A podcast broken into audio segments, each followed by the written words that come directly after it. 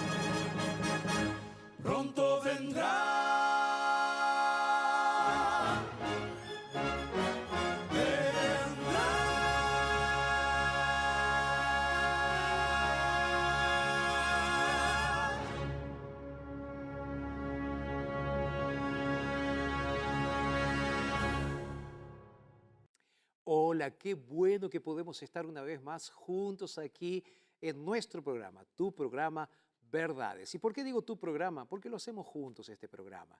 Están los Arautos del Rey con nosotros, estás tú del otro lado, todo nuestro equipo técnico y de producción felices de poder estar haciendo este programa junto contigo. Y sabes, hoy quiero comenzar el programa del día de hoy haciéndote pensar en las frases de un himno que fue hecho, que fue idealizado, inspirado y escrito por un monje que se transformó en el líder justamente de lo que fue conocido como el movimiento de la Reforma. Me estoy refiriendo a Martín Lutero. Sabes que en la época de la Edad Media, el pensamiento reinante del catolicismo romano de esa época era que la salvación se podía comprar, que tú podías hacer cosas o pagar por la salvación o para ganarte la salvación. En ese contexto, Martín Lutero entendió de que somos salvos solamente por la gracia y por la misericordia de Jesús. Y fue eso lo que causó una revolución espiritual. En ese contexto, él, él escribió las frases del himno Castillo Fuerte diciendo así, luchar aquí sin el Señor, cuán vano hubiera sido mas por nosotros pugnará, peleará de Dios el escogido, Jesucristo. ¿Sabéis quién es? Jesús, el que venció en la cruz. De esta manera, estamos comenzando entonces el programa del día de hoy, recordándote que Jesús es el autor, el consumador de tu salvación. A Él le vamos a dar gracias en este día y junto con Él vamos a estudiar la Biblia en este momento. Quédate ahí, hacemos una breve pausa y ya regresamos.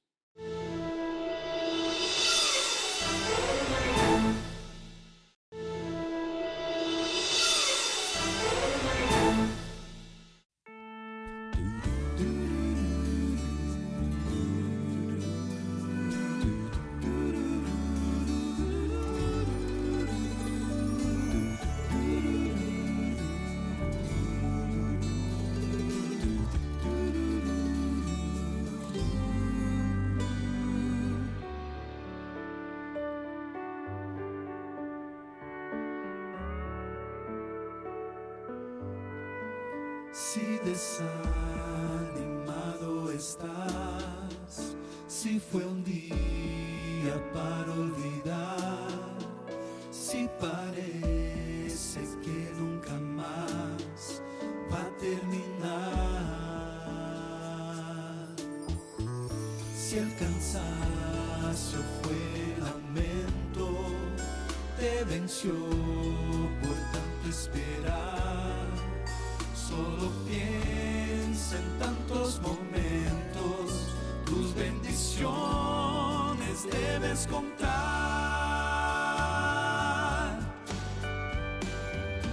Tantas veces viste el sol a brillar, tantas veces a poder respirar, tantas veces te pudiste alegrar.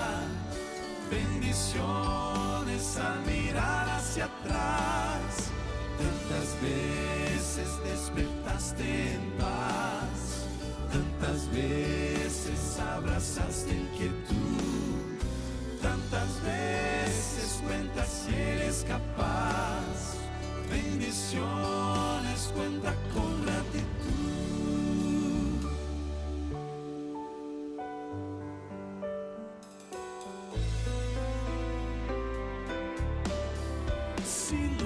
Días difíciles son, si tu sueño demora llegar, si tu alma con ilusión busca respuestas,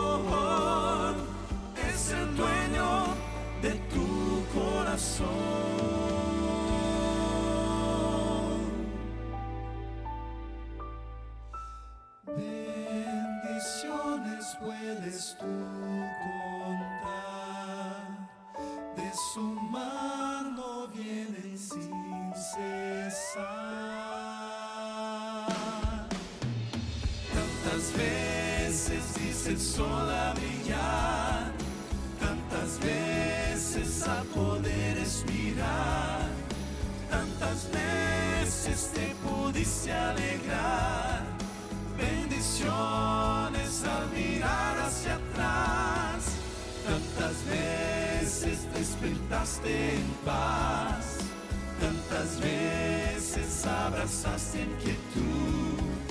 Tantas veces cuentas si eres capaz. Bendiciones al mirar hacia atrás. Bendiciones, bendiciones, bendiciones, bendiciones.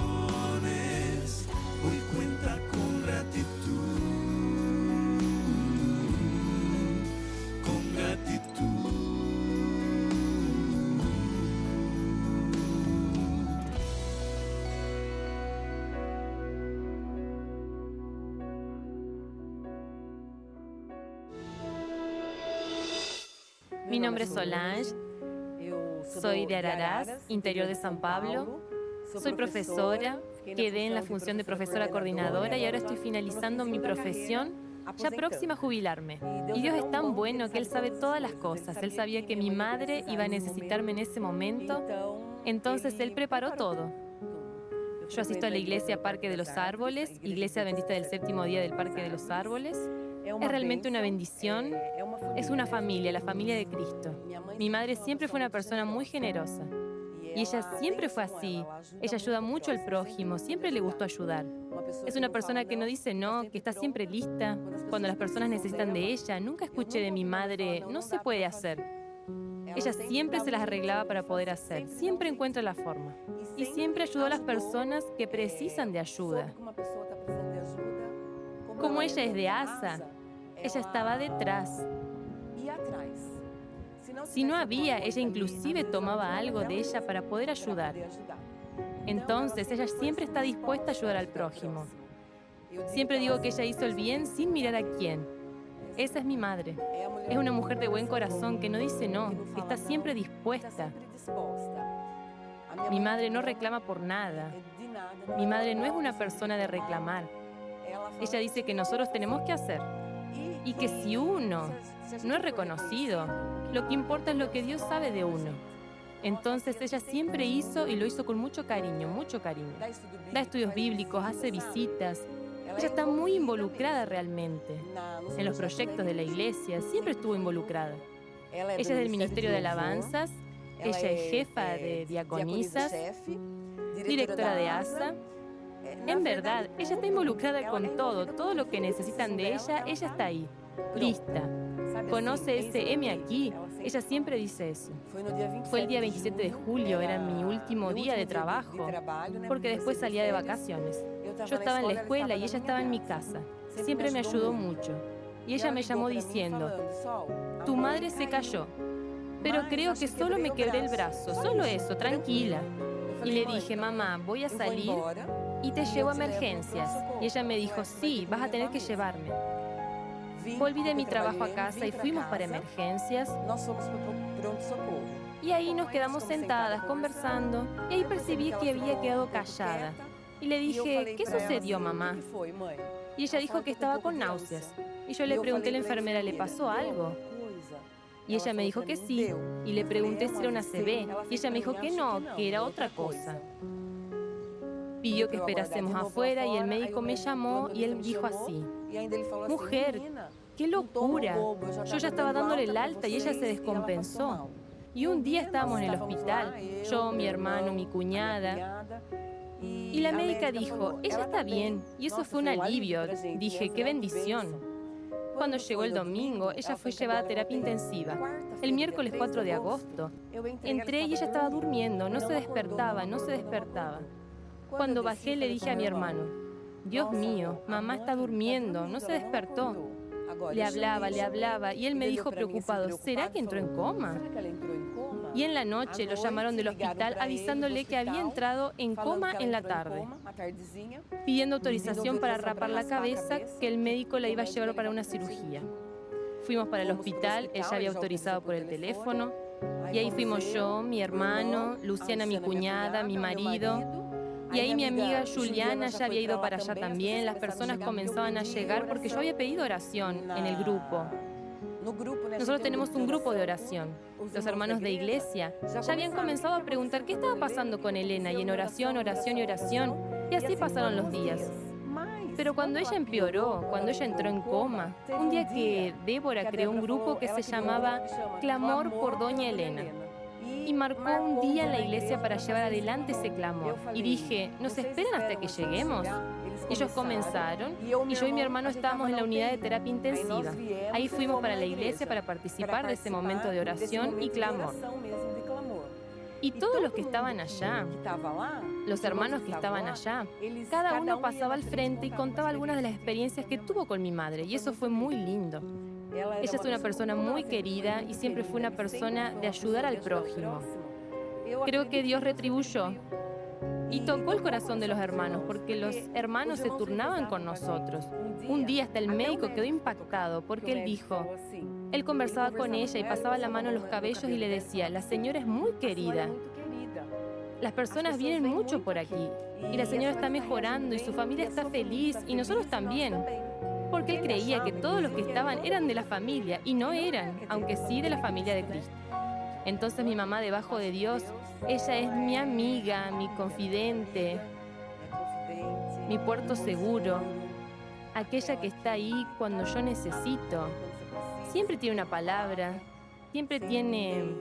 Ella es una persona de mucha fe, una mujer guerrera, de mucha fe que siempre dice así, confía en Dios, Confía y espera el tiempo de Dios, que Él va a hacer aquello que precisamos. Así es mi mamá. Y después de haber escuchado esta historia, ahora sí estamos listos, preparando nuestros corazones. Y digo después de haber escuchado esta historia y después de haber escuchado a Arautos del Rey también, que cantaron la música bonita titulada Bendición. Ahora, como te decía, vamos a hacer una breve pausa, muy corta pausa, para regalarte algunas de esas cosas que queremos regalarte aquí. Y después de esa pausa, lo que vamos a hacer es estudiar la Biblia juntos. Entonces, ¿qué es lo que te pido? Busca tu Biblia ahí donde estás. Llama a tus familiares y amigos y diles que el programa Verdades está comenzando y que aquí estamos felices de poder recibirlos a ellos y también a ti. Busca tu Biblia, vuelve rápido, porque en poquitos segundos, minutos estamos volviendo aquí para comenzar nuestro estudio de la Biblia del día de hoy. Te espero, pausa y ya regresamos.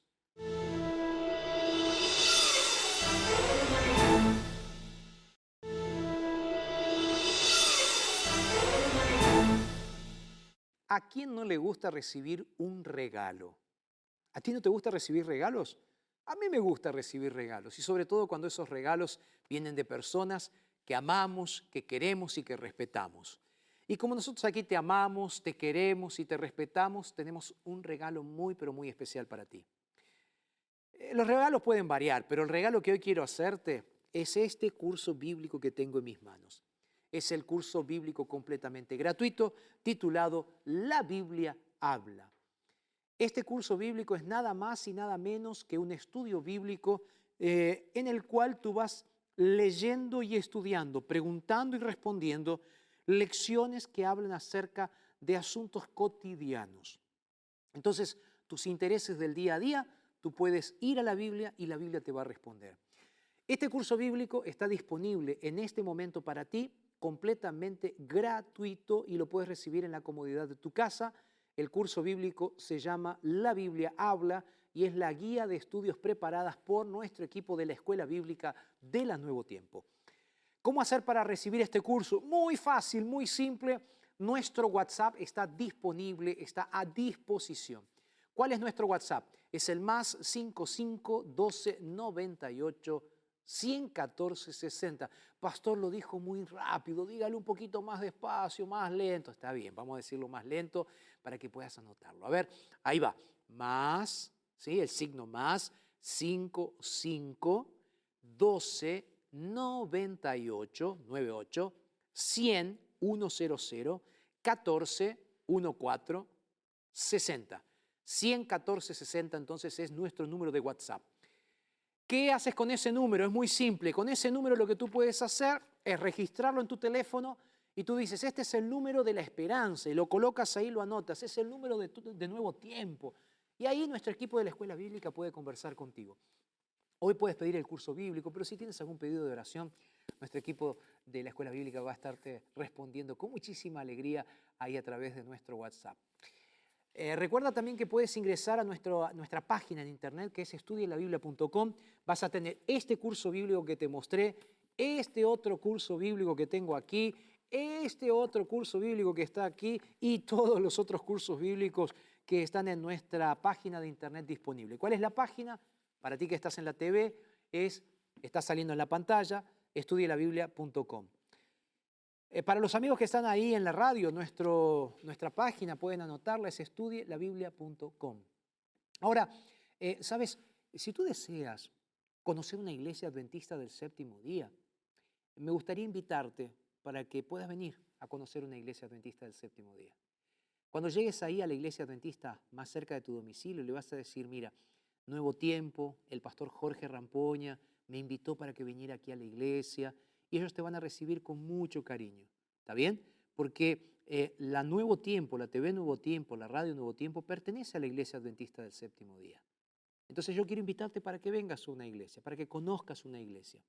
A veces hay personas que tienen un poquito de prejuicios en relación con eh, los evangélicos, como nosotros, que tienen un poco de prejuicios con los cristianos. Y yo quiero invitarte para que vengas y estudies la Biblia con nosotros, eh, compartas con nosotros lo que quieras hacer. Ven a nuestra iglesia, eh, cómo hacer para buscar esa iglesia.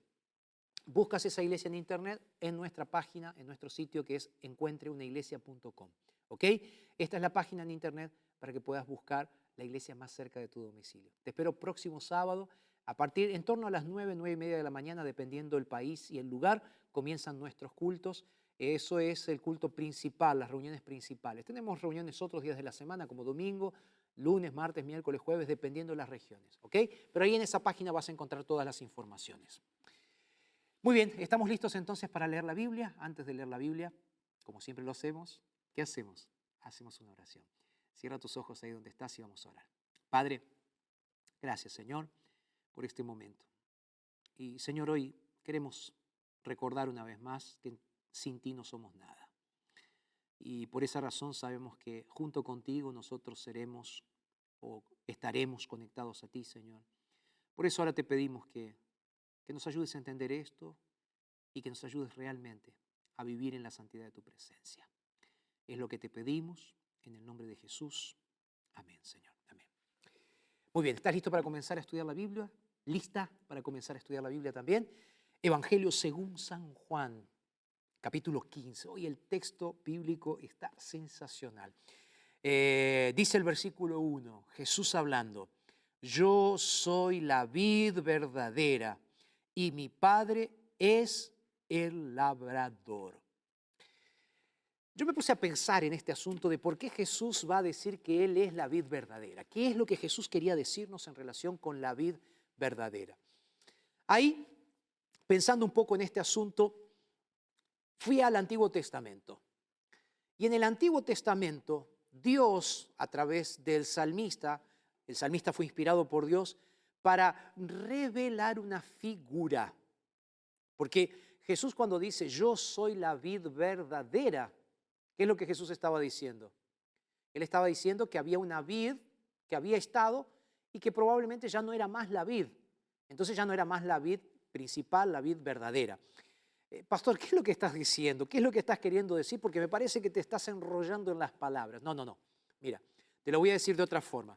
Ven junto conmigo a la Biblia, libro de los Salmos, el Salmo 80. De paso te recuerdo que los salmos no tienen capítulo, los salmos tienen números, ¿ok? Y entonces por eso no se dice salmo, capítulo, tanto, ¿ok? Lo que decimos es el salmo 80. En el salmo 80, el versículo 8, ahí el salmista, que en este caso es Asaf, escribe lo siguiente, hiciste venir una vid, ¿sí? de Egipto. ¿Quieres que te lea el versículo anterior para, para contextualizar? Vamos a leerlo. Vamos a sentarnos. Ven conmigo, vamos a sentarnos. Entonces vamos a leer el texto bíblico una vez más. A ver, Salmo 80. Voy a leer el versículo anterior para, para contextualizar. Verso 7. ¿Lo tienes? Dice así. Dios de los ejércitos, restauranos, haz resplandecer tu rostro y seremos salvos, dice el salmista. Y ahora sí, el salmista está hablando con Dios, pide salvación de Dios, y aquí entonces le dice en el versículo 8, hiciste venir una vid de Egipto, echaste las naciones y la plantaste, limpiaste el terreno para ella, hiciste arraigar sus raíces y llenó la tierra. Te voy a hacer una pregunta, a ver. ¿A quién Dios sacó de la esclavitud de Egipto? Respuesta. A ver, ¿quién? Sí, el pueblo de Israel. ¿Y lo hizo a través de quién? A través de un libertador. Ese libertador se llamaba Moisés. Muy bien. Ahora piensa de la siguiente forma. Ese pueblo tenía un propósito. ¿Cuál era el propósito de ese pueblo, del pueblo de Israel?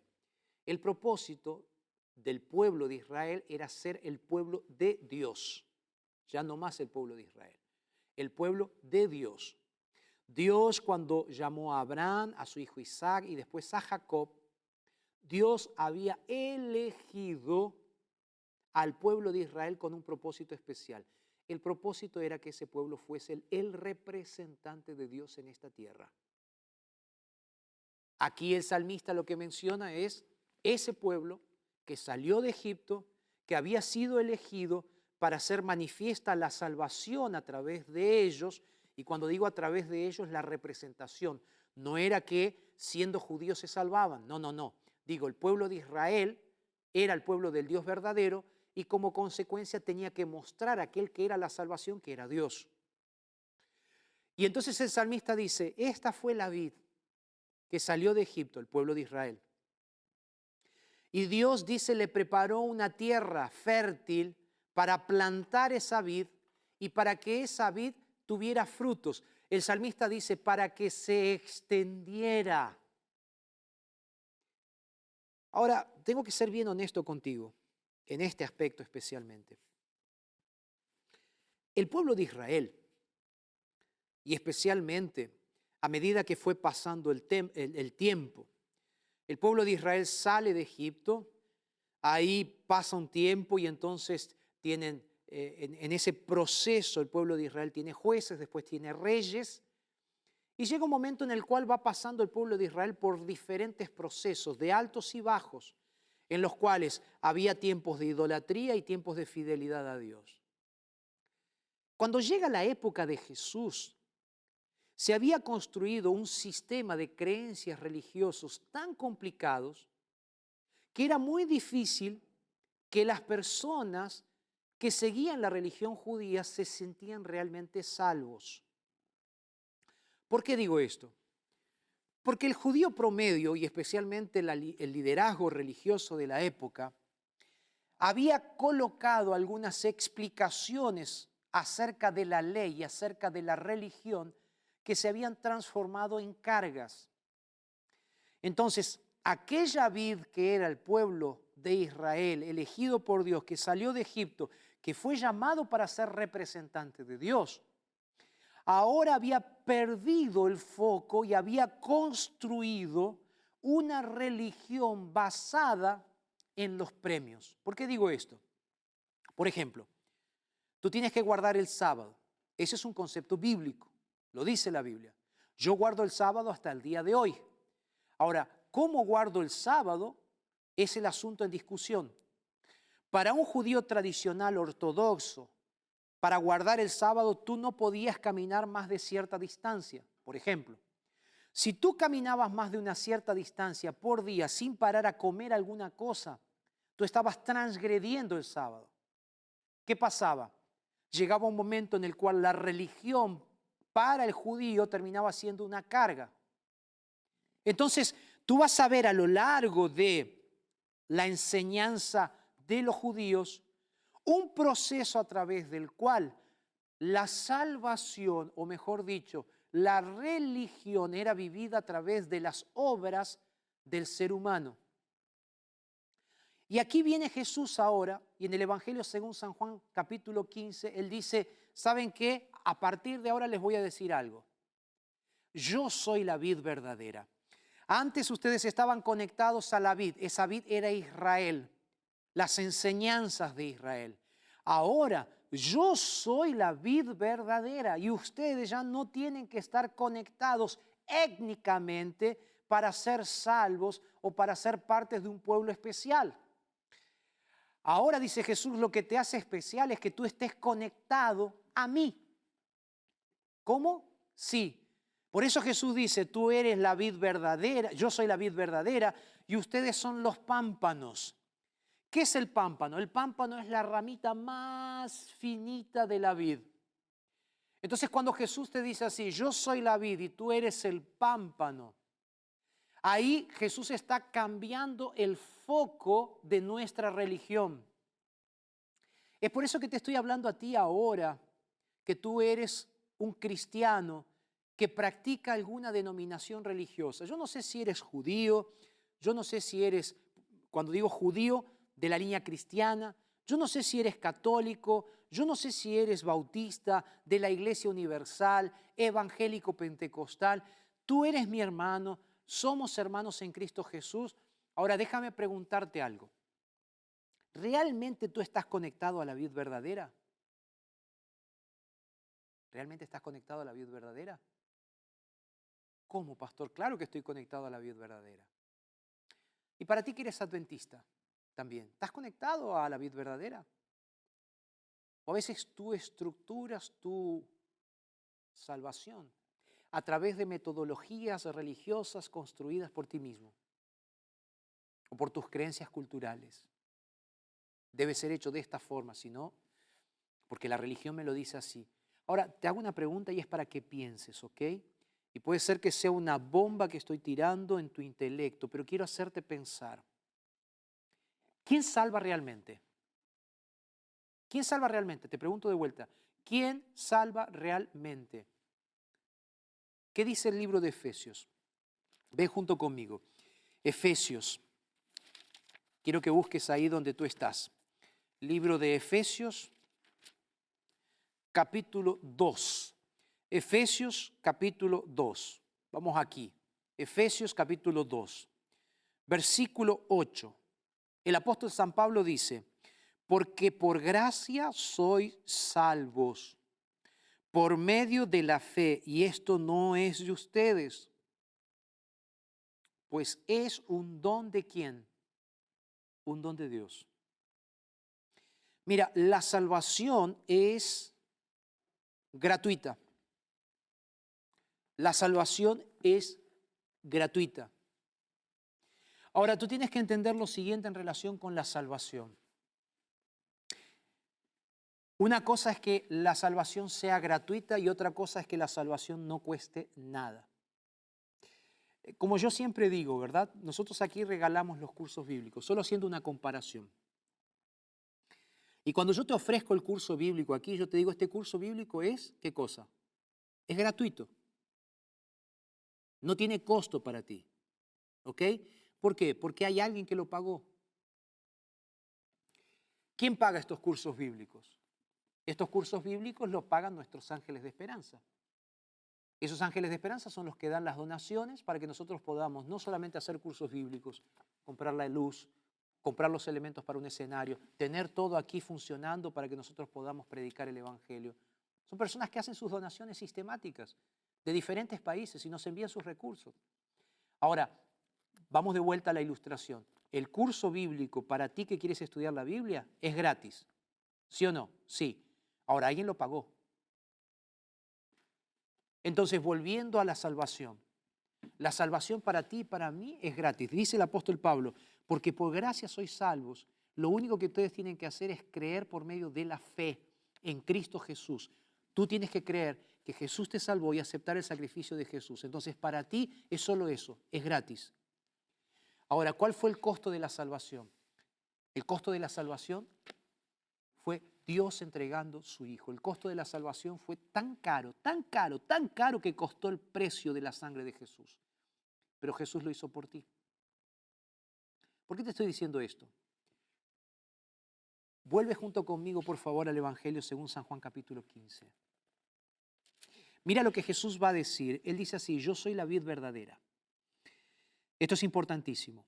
Él dice, ustedes son los pámpanos y ustedes tienen una responsabilidad. La responsabilidad de ustedes es quedarse conectados a mí.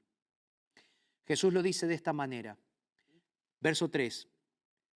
Él va a decir así, ya vosotros estáis limpios por la palabra que yo os he hablado. Y en el verso 4 dice, permaneced en mí y yo en vosotros.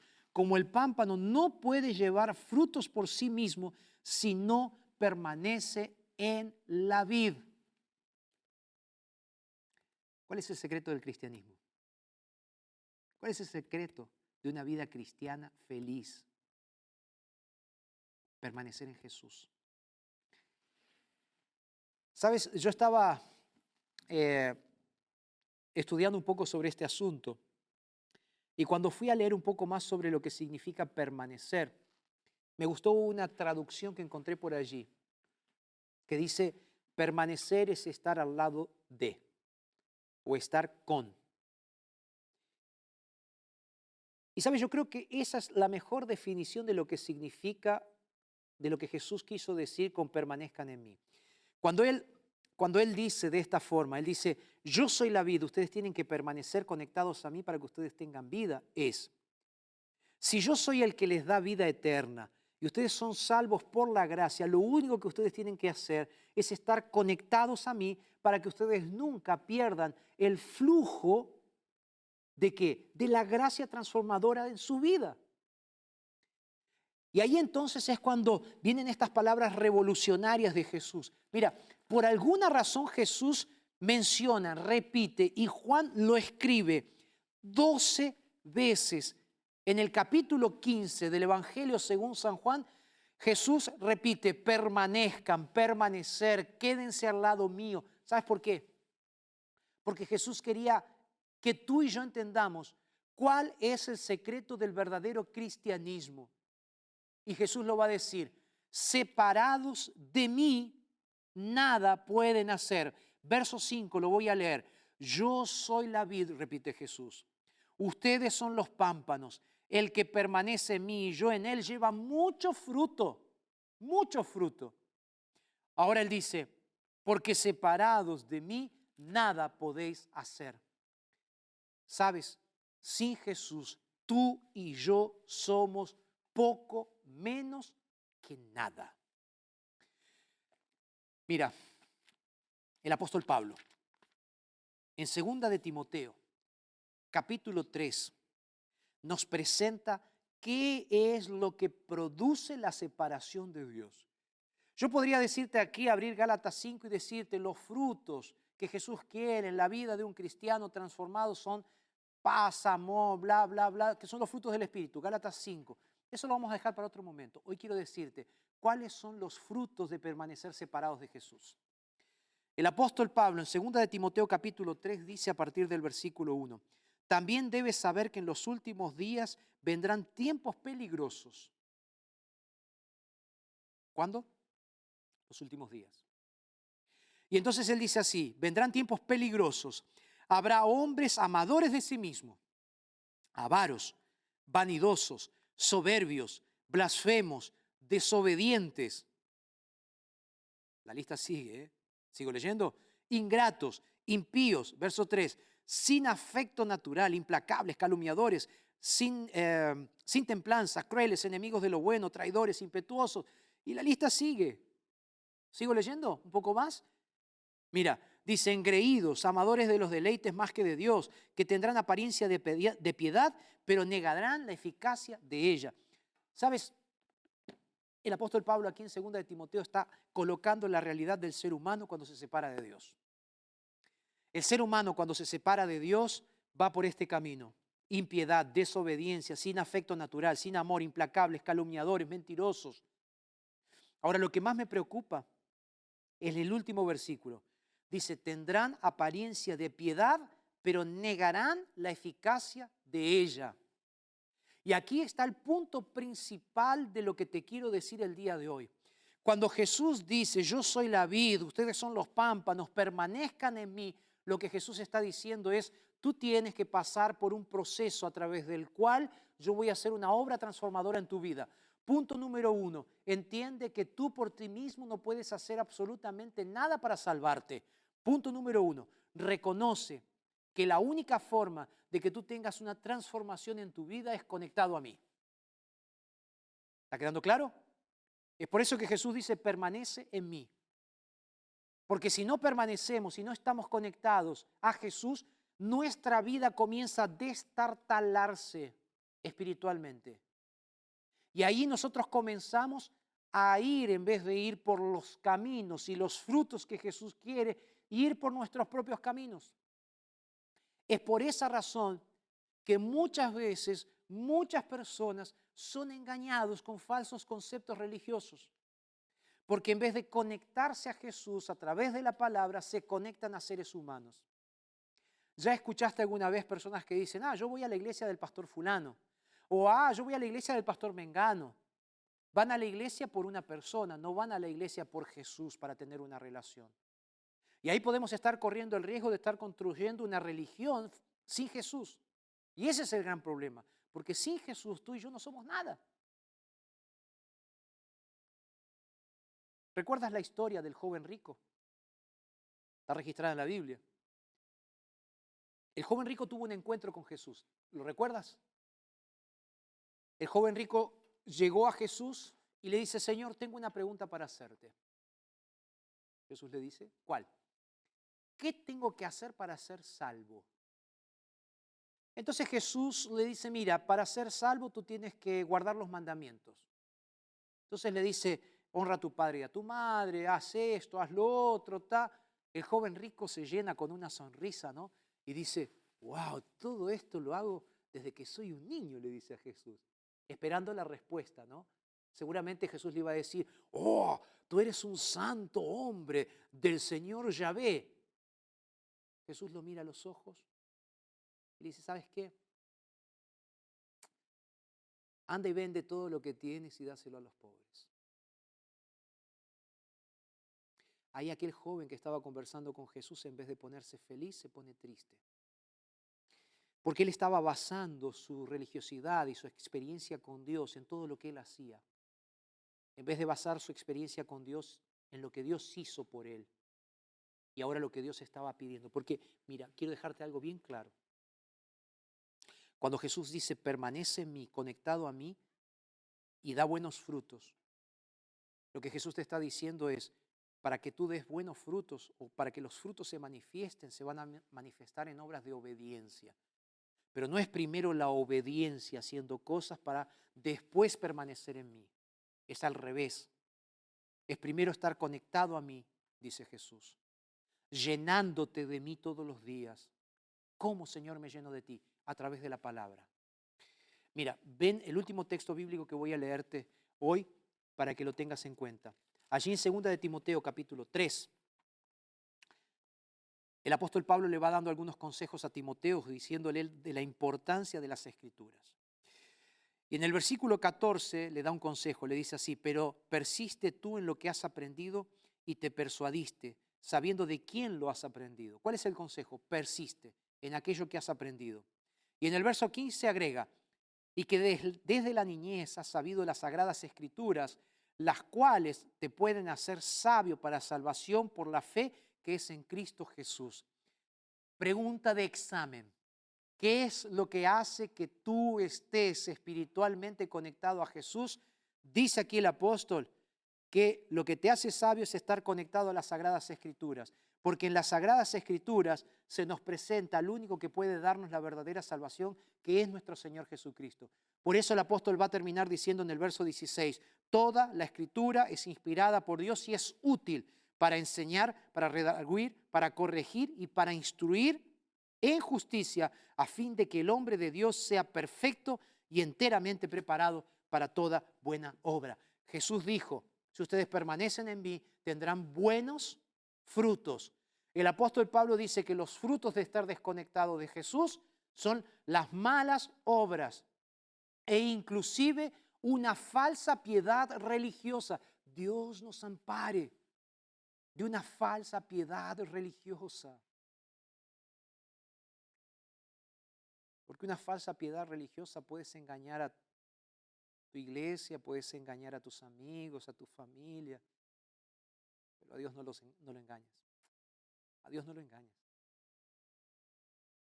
Y la falsa piedad religiosa es un peligro enorme porque te hace sentir bien, entre comillas espiritualmente, pero en realidad, en realidad estás completamente perdido, porque separado de Jesús no eres absolutamente nada. Yo no soy absolutamente nada. Déjame terminar con una ilustración antes de hacerte una invitación y antes de que Rodrigo cante. Yo no sé si escuchaste hablar de Marvel, es una empresa que ya tiene muchos años, que hace bastante tiempo atrás comenzó a escribir a través de varios escritores historietas de superhéroes. Hay un superhéroe que siempre me llamó la atención de estas historietas, que es el hombre de hierro o Iron Man. Cuenta la historia que este era un hombre millonario, hijo de otro millonario, y este hombre, Tony Stark, un día es secuestrado. Y cuando es secuestrado, resulta ser que una bomba estalla cerca de él y las esquirlas de la bomba quedaron dentro de su organismo. Como las esquirlas de esa bomba estaban dentro de sus organismos, él quedó inconsciente y un científico renombrado construye un círculo que era un imán que se lo coloca en el pecho y que tenía que estar conectado a una batería. ¿Por qué necesitaba ese círculo, ese imán en el pecho este hombre para poder seguir viviendo? porque el imán que tenía en el pecho era lo único que garantizaba que esas esquirlas de la bomba que había estallado no fueran directo al corazón y así muriera. Esto me hizo pensar en nosotros, ¿verdad? Más allá de que eso es ficción, es historieta, un superhéroe, no tiene nada que ver con la Biblia, pero sí me hizo pensar en lo siguiente. Nosotros estamos llenos de las esquirlas del pecado. Y lo único que puede hacer que esas esquirlas de pecado estén lejos de nuestro corazón es Jesucristo. Porque Jesucristo nos mantiene vivos. Y si nosotros mantenemos conectados nuestro corazón a Jesús, entonces nosotros tendremos vida. Pero si por alguna razón nos desconectamos de Jesús, vamos a ir directo Vamos a ir a un abismo directamente, lejos de Jesús y llenos de pecado. La pregunta que te hago es ahora, antes de que Rodrigo cante. ¿Aceptas a Jesús y permanecer en Él? Voy a hacer una oración por ti después de esta música. Así que quédate ahí porque ahora estoy orando por ti para que puedas hacer esta decisión por Jesús.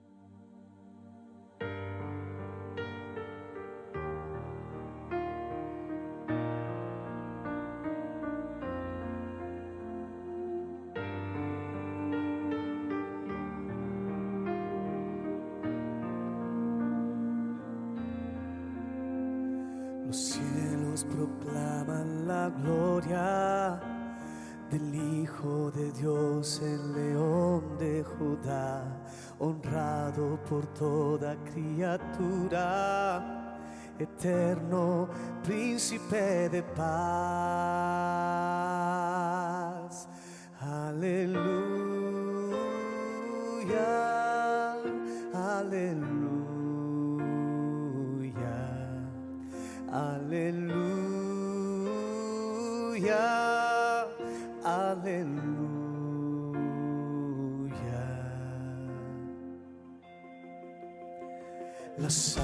aves entonan canciones en señal de adoración. Las estrellas, planetas y galaxias se postran y alaban al Señor. Aleluya.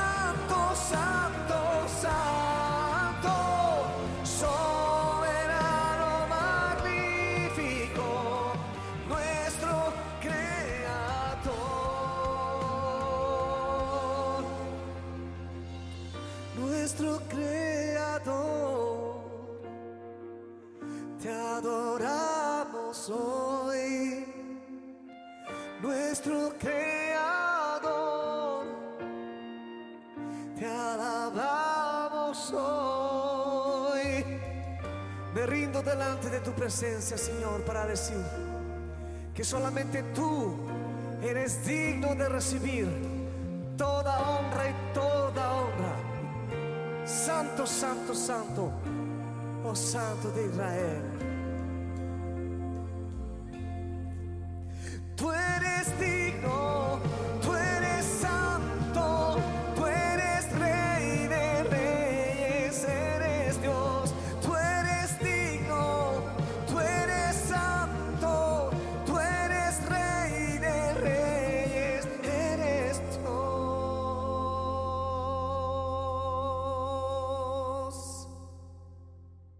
Gracias Rodrigo por esta linda música, por hacernos reflexionar.